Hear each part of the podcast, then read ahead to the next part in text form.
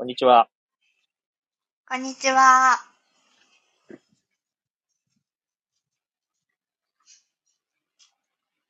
え？全然違うね。さっきと。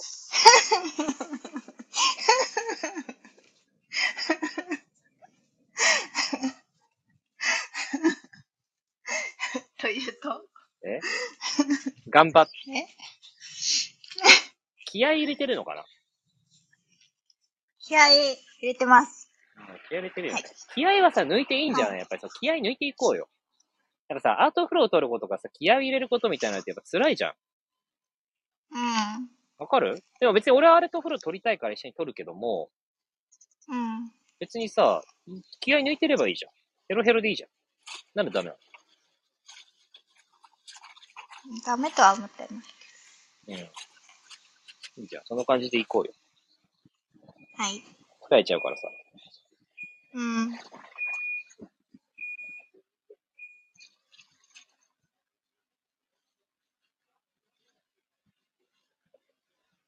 いや、でも、ちょっと言わせてもらいたいんですけど、はい。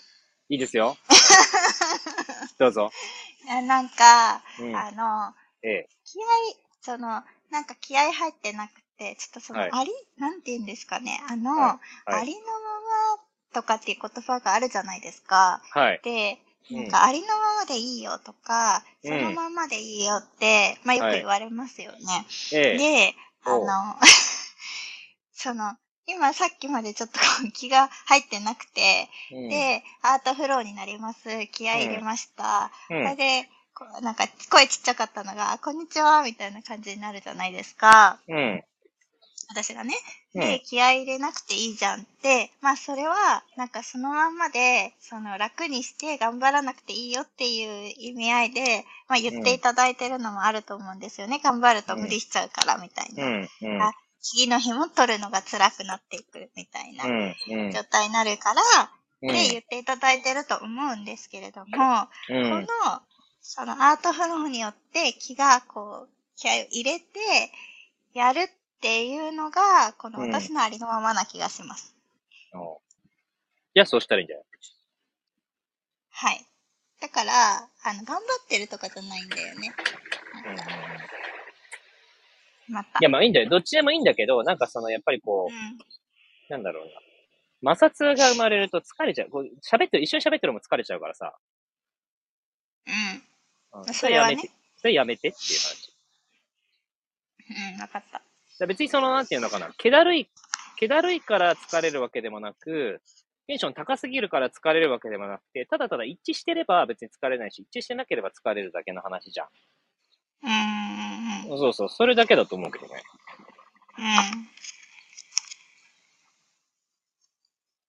だから言う言ってることわかるよ。その収録ってなったらなんか、いわゆるこう、ね、ちゃんとするというか、元気に、はつらつと取り組むみたいうん。うん。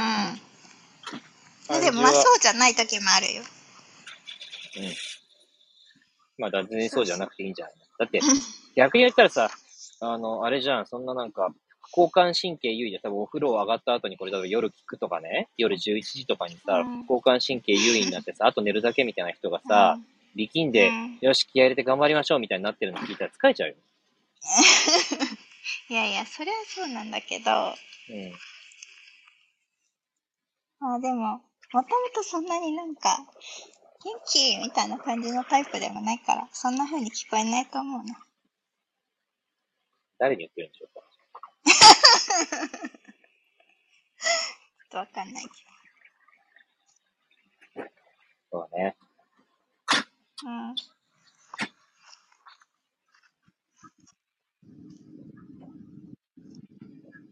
まあでもこのアートフローをね、撮り続けて、早うん。4日、5日ぐらい経ちましたか、うん。立ちました。すごいじゃん。うんすごくない？うん。やっぱ優先順位上げてるからね。撮ることの。そうそう。だって今日朝花曇りもあげたよ。花曇りで歌って、歌って。午後はアートフロー喋って。そうそうそうそう。嬉しい限りですよ、僕は。でもなんかこの僕の嬉しさと裏腹に司法はどんどんなんかこう、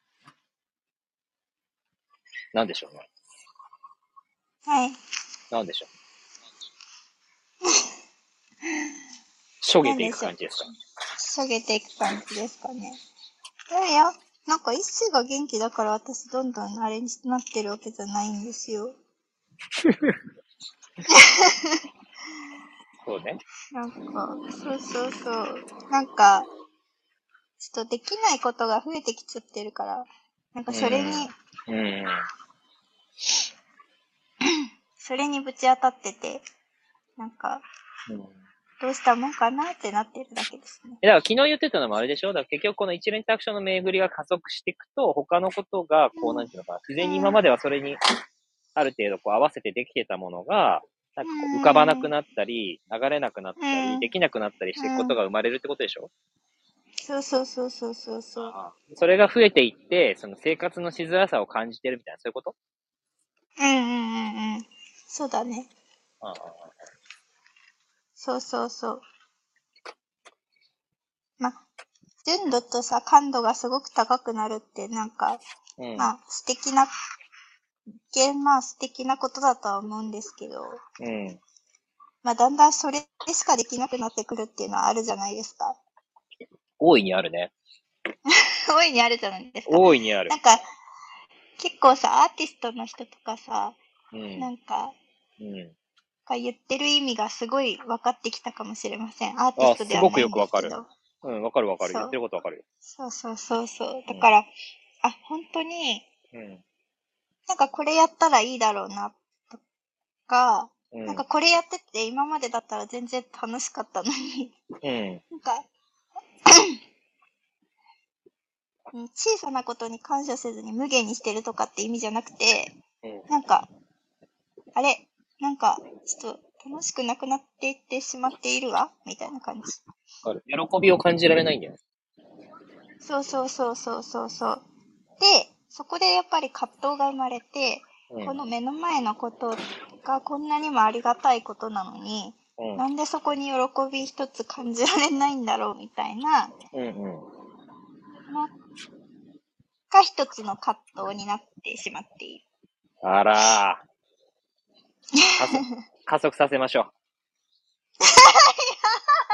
あの、カットっていうのはね、基本的にブレーキ踏みながらアスクセル踏んでる状態で、まあ、僕もね、散々パラカ葛藤してきて、まあ、あのーますけれども、本当に苦しいよね。苦しい、苦しい。別のものを同時に望んんでる状態ですから。うん。で、このあるがままっていうのはやっぱり、さっきありのままって話してましたけど、あるがままを否定するっていうのがこれ葛藤なんですよ。うんうんうんうん。だからね。ね、すでに、まあ以前話したことありますけど、そのココップからこぼれた水をコップに戻すことはできない。腹水棒に帰らずですよね。うんうんうんうん。そう。だからあるがままはもうこぼれたわけだし、だからそのこぼれた水がこぼれてない、本当はこぼれるはずじゃなかったんだって言ったところでもうこぼれたわけ。うんうん。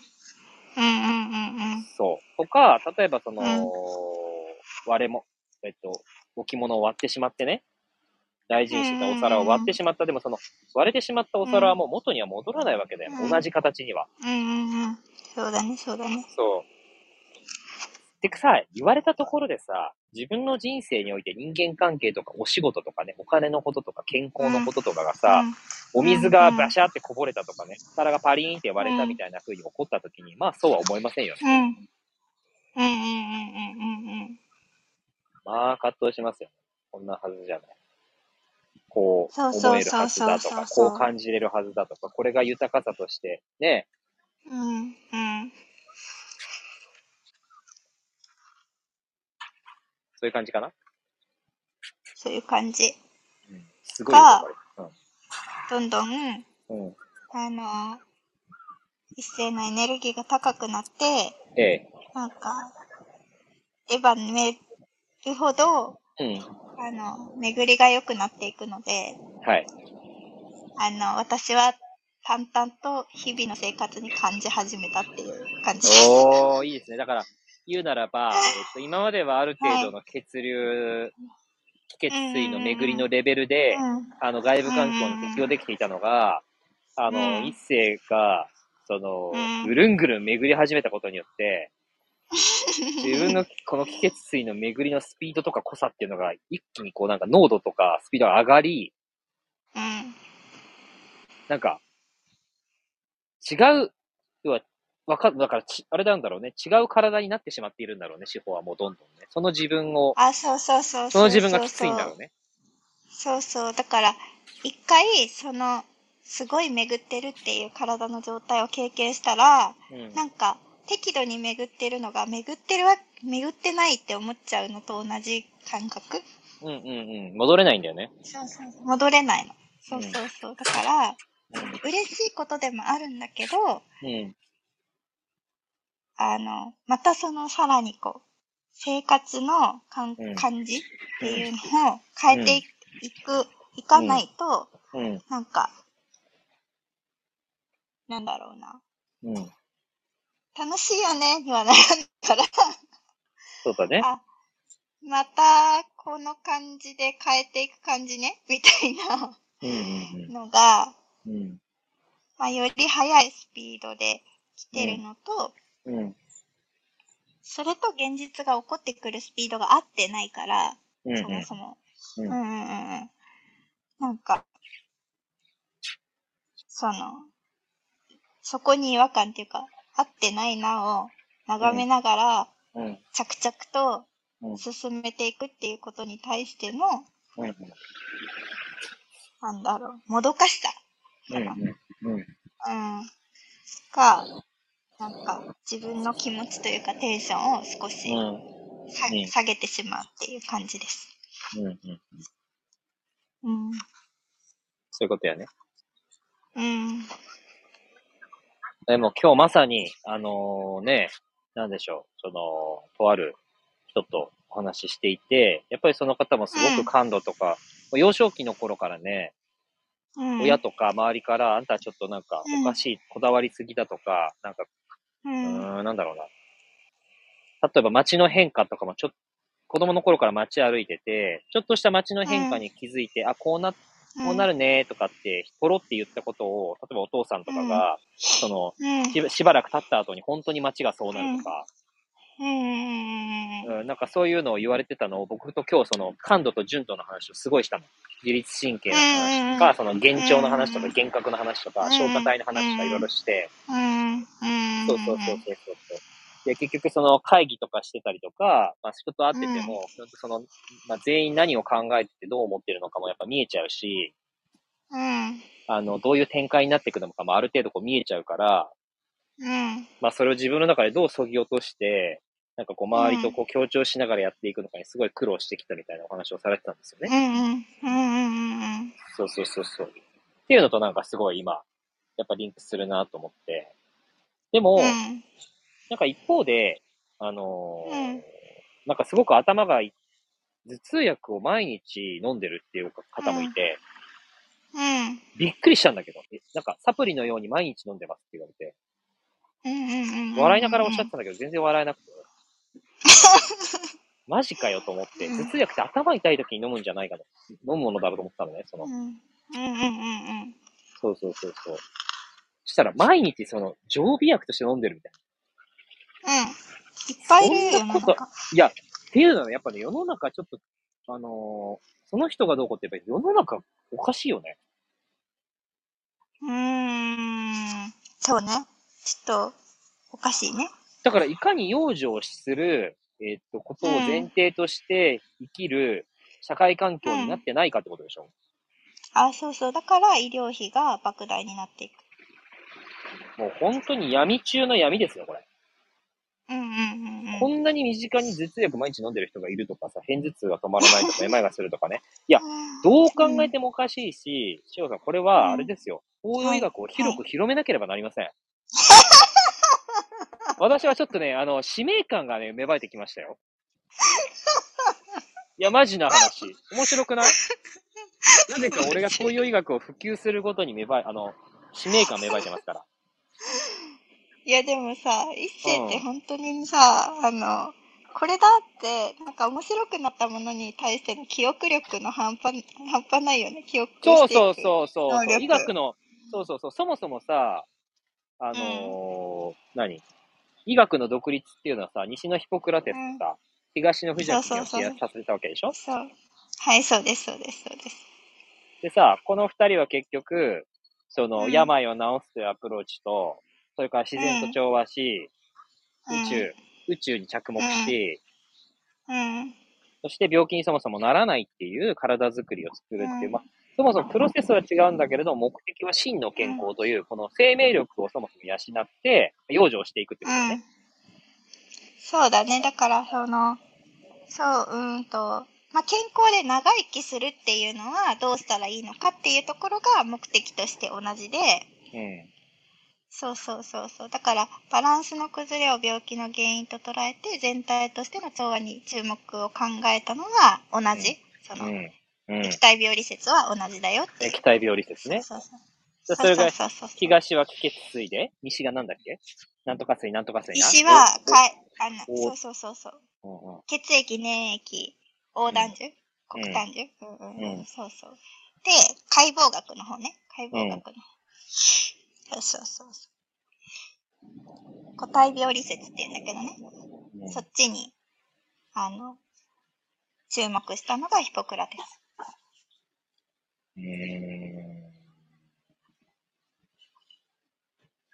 でもやっぱり結果として病気とか病人に着目しちゃったから、西洋医学、要は今日本に普及してる医学が、まあそっち寄りなんだよね、断然。ってなると、どんどんどんどん、まあ医療費がどんどん莫大になっていくし、風邪一つですぐ病院に行ってやっちゃうから、その自分でよく、うんえっと、できるし、それにならない体っていうのを作る前にそれをせずに、みたいな、なってるから、まあ養生の生命をいやー、はい。だから僕もあれですよ、日本最大、まあ、いくら世界最大のね、医療機関を、あの、になるっていう、あの、ビジョンとか目標を持っている企業様とね、お付き合いがあったりするので、うん。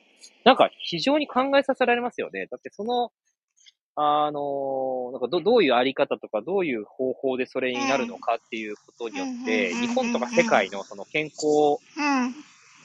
また生活人生というもののあり方そのものが。大きく左右されるわけじゃないですか。うん。ただこれ闇ですからね。闇、闇に切り込んだら私は暗殺されて終わりますよ。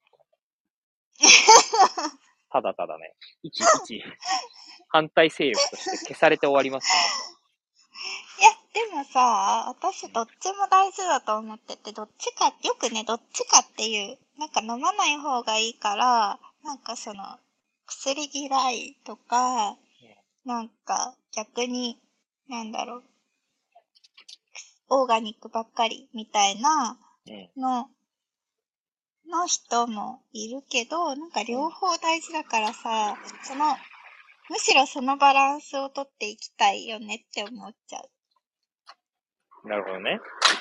うんうんうん。どっちがいいとかじゃなくて、そのバランスをどのようにとっていくかっていうところに、いたい。でもさ、前提としてそもそも病というものが生まれる前の話と生まれた後の話があるわけだから、それはバランスはバランスなんだけれども、えっと、順番というものがあるよね。そうそうだね。時間うん軸、それはあるんじゃないの？うん。あるあるある。えっと、そうだね。2秒の段階では、その、病院に行くっていうよりかは、えっと、自分でやっていく、東洋医学の方でやっていく。ただ、半病人みたいな状態になってくると、えっと、病院に行った方がいいっていうのもある。けど、それも自分を知らないと、うんどこで病院に行くか行かないかって自分の判断じゃん。うん。そこが一番難しいとこなんじゃないかなと思います。特に日本の場合とかは。うん。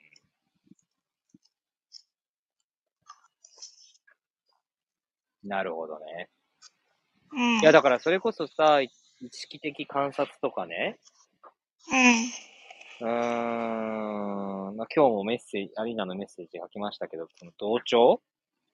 あ、うん同調ね。例えば耳鳴りがするうん、耳鳴りがする、ねうん、とか、そのきついなっていう時にさ、周りの情報を遮断して布団の中うずくまってったって耳鳴り止まんないわけだよね。そう、だから結局その外部環境のもちろん、との、えっ、と、うん接うん。接触によるそのストレスにより、うん。外的圧力によりぜストレスがかかって自分の、その、うん。例えば三半規管とかその自律神経、その、うん。バランスが崩れて、血流が例えば悪くなってとか、うん。えー体調がおかしくなっているっていうことあるんだけれども、やっぱそれを回復させていく方法って、うんなんだろう、遮断することによってというよりは、うん本来の、その、周波数というか、うんチャンネルにやっぱ合わせていくことだと思ったわけですよね。はい、そうです。そうです。まあだからうん司法なんかはさ、あの、人と話してとか、人と接してきつくなったらお散歩して、あの、うん。お空とかお花とか、雲とか、苔とかそういうものと同調して、私たち友達だよねって言ってお家に帰るわけです。ちょっと、ちょっと、ちょっと。まあ、そうなん、その通りなんだけどさ、一世が言うとさ、なんかもう、何歳児みたいな。いやいやいやいや、少女性でしょ？それが司法の少女性じゃない。はい、そうです、そうです。うん、で、あり感度の高さの証明でしょ？うんうんうんうん。そうそうそうそうそうそう。いや、でもつくづくやっぱりみんな頭痛が来てるとかね、あの、体自律神経打たれてるって、やっぱり同調できてないんだと思うんですよ。みんななんかあんなニコニコして喋ってる風だけど、笑えてないんだと思うのよ。本当の、なんか、俺なんかやっぱり面白くないこと笑わないし、なんか何が面白いのかなって顔しちゃうしね、やっぱり。確かに。司法になってこう公開収録の場でさ、気に入らないことはマジで腹立つとかムカつくとか平気で言っちゃうし、だかうんうん。らこれ溜め込んでる、なんか司法に気遣ったらこれ病気になるね、そりゃ一瞬で。そりゃ病気になります。片頭痛も出るし、めまいもすぐ出ますよね。そりゃそうだと思う。でもそれだけみんな気を使って、やっぱり、あのーもちろんね、人間関係だけじゃないと思いますよ。健康、気圧の変化とか、あの、もともと持ってる体質とかね、あの、いろんなよ要因の掛け合わせだと思いますけれども、うん。うん。でもやっぱそこの意識と、意識、うん意識をどこにこう合わせていくかとか、自分をどう本当の音で響かせるかとかって、お、すごく大きいよね。うん。うん。大きいよ。そういうこと、神聖でしょ、うんうんうんうん。あ神聖だっけ、よ、よく覚えてね。うん、神でしょ？だって神、神、ん？神が生きる？ってそう神聖そうそう。そうそうそうそうそう。うんうんそうです。心、だって、要は意味合い的にはその心の、うんそ。の信用状さえ抑えれば、最高の官なわけだから、他の器官が全部抑えら。れるわけでしょ だから、他の臓器、例えば。内臓、心臓とか、うん。よくわかんないけど、肝臓とか腎臓とか、うん。肺、肺とか、それ以外の器官は、うん、それによっって抑えられるってことじゃない？て。あ、そうそうそう。だから、せんべいはさ、プラスにこう移行しようとする。要は体はいつも治ろうとする。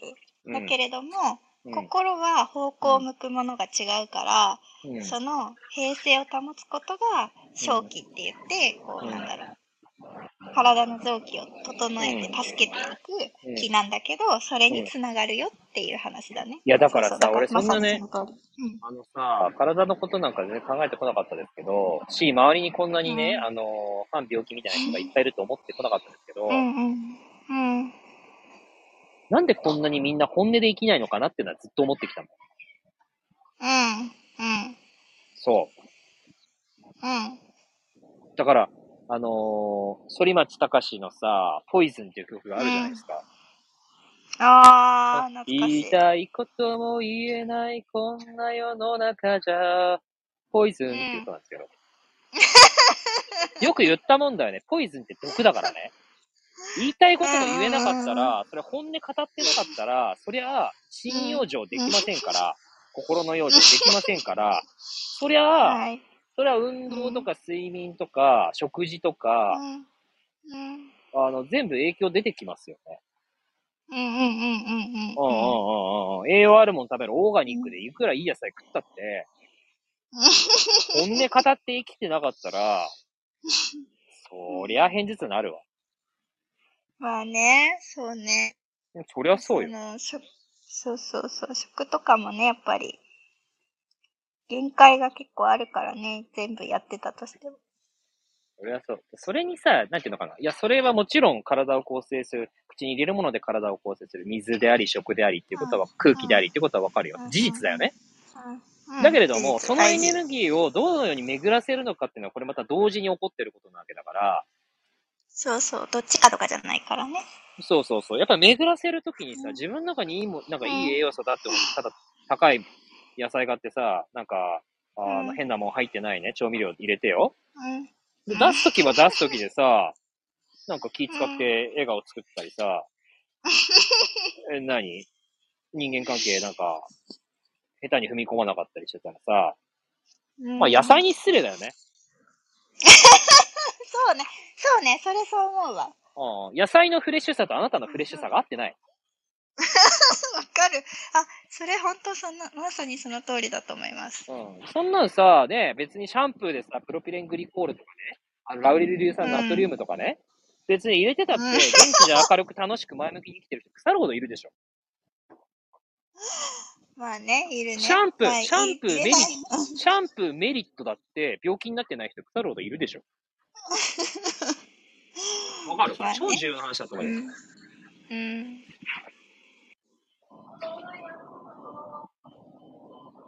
まあえ、だからといってさ、だからといってすごい入れたらいいってわけじゃないけど、でも、まあそうね、元気な人はいっぱいいると思う。うん。いや、わざわざ入れる必要ないと思うよ。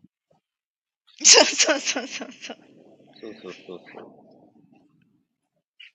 まあでもね、それしかないシャンプーとかリンスの時代もあって、それでも、やっぱりすごく元気な方もいるっていうのは、じゃあどういうことなのかってなると、ええ。そうそう、なんか神経質になりすぎないことも重要だと思う。タバコスパスパスってね、80、うん90までいける人もいるわけだしさ、いくらでも。うんうん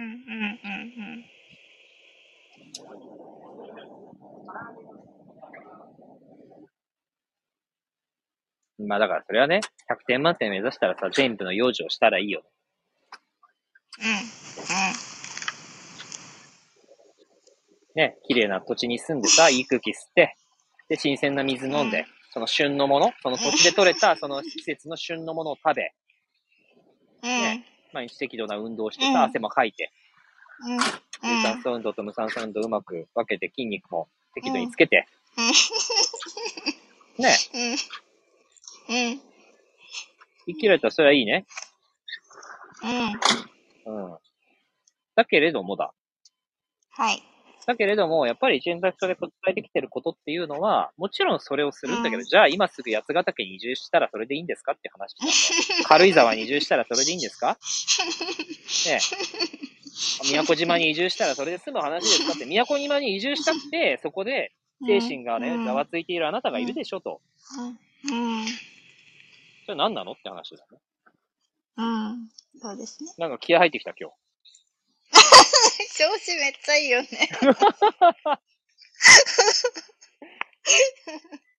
いや、なんかさ、俺やっぱ精神、意識とかすごい昔から興味あったなと思うんだけど、あの、留学ね、親にも留学しなさいって言ったの、結局さ、留学したってそこにはその人たちの日常があるだろうっていう理由で行かなかったのよ。うーん。確そうかに。そうそう。だから、なんだろうな、新しい世界を見てみたいって思って留学に行く人もいれば、英語を学習したいっていう人もいて、それぞれのその、その時の感度で感じるものってあると思うんだけど、なんだろうな、そこで、例えばじゃあインドに、インドってすごくさ、死生観、その死とかうん生について考えるって言うじゃない、うん。うん。いや、わかるんだけど、じゃあ、それを感じ取るだけの自分が今、生を、この今の日本で学生として、生き切ってるかなっていう問いの方が重要だと思ったわけよ。うーん。インドにおんぶになってじゃさ、帰ってきた後意味ないよ。インドにお前じゃあガンジス川のほとりに家建てんのかって話なんで。毎日死体がね、流れてくるのを眺めながら、ああ、命とは儚いものよと。私もいつ死ぬかわからないこの命大事に生きようって思って生きれるのはガンジス川のほとりであるからではないじゃん。わかる？っていうのを思って留学しなかった。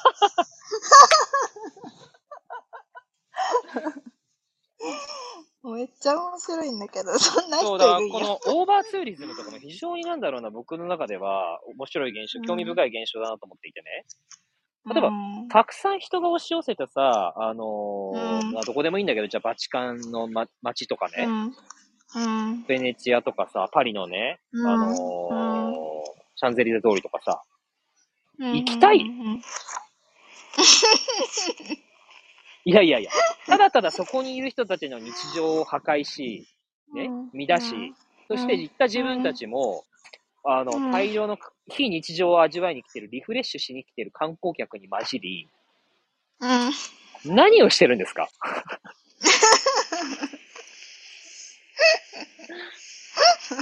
何をしてるんだろうって思ってしまうね、やっぱその場に行ったら絶対に。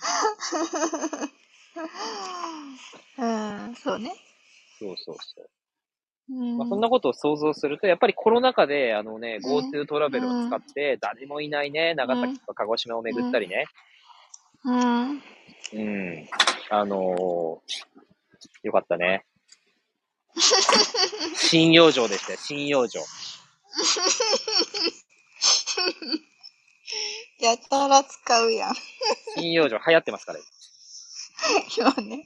マイブーム新養生みたい新養生です。養生です。養生とはやっぱ真の健康への道ですから、な。はい。ええ健康と真の健康は違いますからね。うん。やっぱポイントはね、このね、環境とか、環養生ね。うん。うんうんうん。環境とかと食養生、自分が食べるものを変えるとかさ、動養生、うん運動するとかね。うん。うんうんうん。あのーやっぱり、ある程度場所が必要だったり、自分の服が必要だったり、食べ物を買えるお金が必要だったり、うんいろいろあるするじゃないですか。うん条件、条件付けが必要だよね。うん、そうなんです。信用上って、やっぱ何、なんで僕は精神とか意識とかこのね、領域を突き詰めてきたか。やっぱね、この、誰でもその瞬間から、うん。やっぱ持ってるものそうそうその瞬間に持ってるものだし、ちょっとしたきっかけで変わるものだからなんだよね。うん、うん。そうそうそう。なんていうか引き疲れてますか？違う、違う。いや、喋るな、この人とち。ょ、ちょ、調子いいなと思って、あの、嬉しいなと思って見てます。うん。だって、うんしょげてるからさ、一方的に喋らないとただただつまんないって言ってさ、またしょげさせるだけじゃん。だから、だったらもうなんか喋りたいこと喋り切った方がいいじうん、いいと思う。それ大事よね。すごく大事です、それ、そういうの。うん俺の信用上の、ん見習ってください。そう、うん私の信用上の時間であり、司法の信用上の時間なわけだから、うんうん、うん。遠慮してたらさ、養生できないじゃん。あ、そうそうそうそうそう。やっぱ本音で語り、本音で生きるって大事よ。大事大事。傷つくこともあるけどね、やっぱり。そうだね。傷つけることもあるしさ。そうそう。あるんだけど、まああるよ、実際はあるんだけど、うん。まあでも私はやっぱさ、あのメッセージ、その、ダイヤモンド？うん。剣の、剣だったっけ？なんかダイヤモンドと剣だっけ？タイトルがうん出ちゃ。ったけど、うんあれめっちゃしっくりきてるから、うん。うん。もちろんあるんだけど、事実あったりすることもあるけれども、うん。すべての人がダイヤモンドで傷つかないっていうのは、すごく思っています。うん。はい。そうね。傷ついたというのは錯覚だからね。そうそうそうそうそう。そうなんですよ。ね信用上う、ん信用上だよ。何回言うと、本当に。信用上、信用上。いやとる同時に、やっぱり信用上ができるのは、やっぱ運動とか食事とかそういうタンパク質ちゃんと取るとかね。うん。なんかそういうものも、やっぱり、あの、ないと、こう、信用上もしようという気にならんのよね。そうそう。だから本当に連動してるから、どっちかとかできないんよ。どっちにしろどっちも大事なんだけど、うん。うん。そうだね。今ここからできることと、うんやっぱその、時間をかけてやらないといけないことっていうのには、まあ、差はあるよね。うん。うん。だから、時間をかけてやらなきゃいけないことっていうのが基本的に僕できないじゃないですか。いけない、シェさん。そうなんです。なので、だからこれまでの人生ずっと信用上し続けてきたんだなっていうのがよくわかりました。わかる？信用上で全てを乗り切ってきたのよ、俺。ああ、そうね。そうね。そう。マインドでマイン。ドで全て乗り切ってるからね。うん。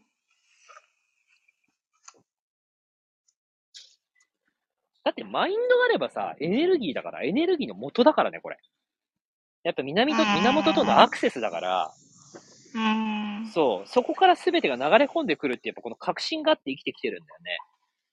うんうん。な人間関係も仕事もお金も、やっぱ健康も、うん。その、その時に、うん。たとえ不安だったり見通しがなかったとしても、必要なものは必ず与えられると、信用状さえしていれば。うん。うん。という確信がありますので、うん。そうやって生きてきてますね。うん。素晴らしい。ええ。うん。まあね、うん。ミスター新年とか言われてたぐらいですからね。河原さんにも会うたびに新年って言われてるから。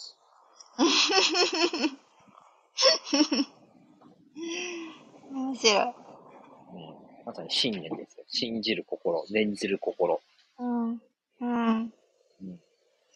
それがね、気を動かして、そして現実を動かしていきますよ。うん。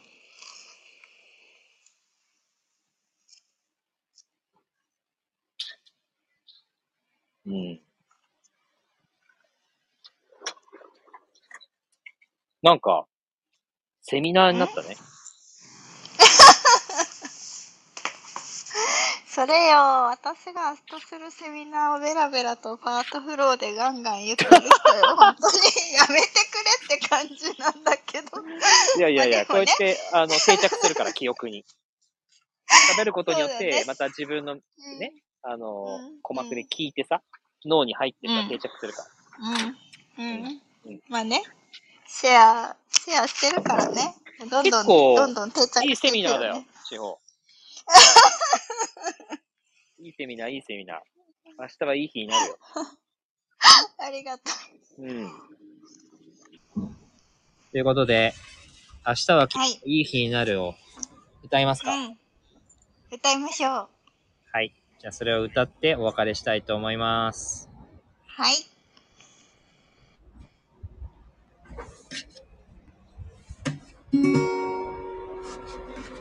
明日はきっといい日になる、いい日になる、いい日になるでしょう。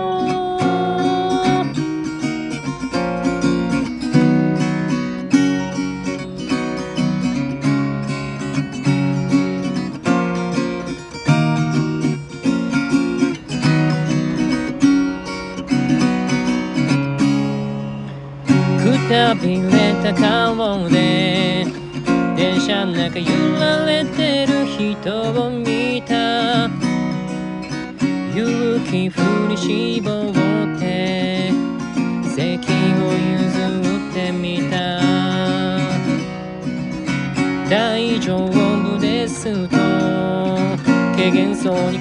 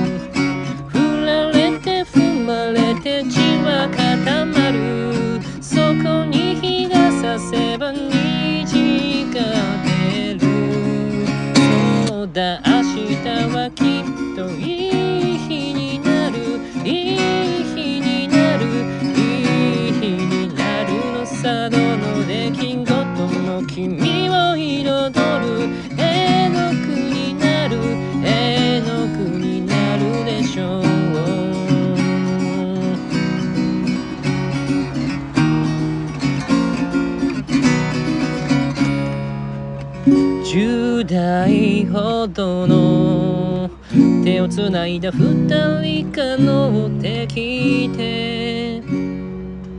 一つ空いた席を譲り合い笑ってる。思い通りの人生じゃないとしてもそれも幸せとことはできる。まあいいかと割り切れなければとっておきの笑い話にしよう。Oh, yeah. 明日はきっといい日になる。る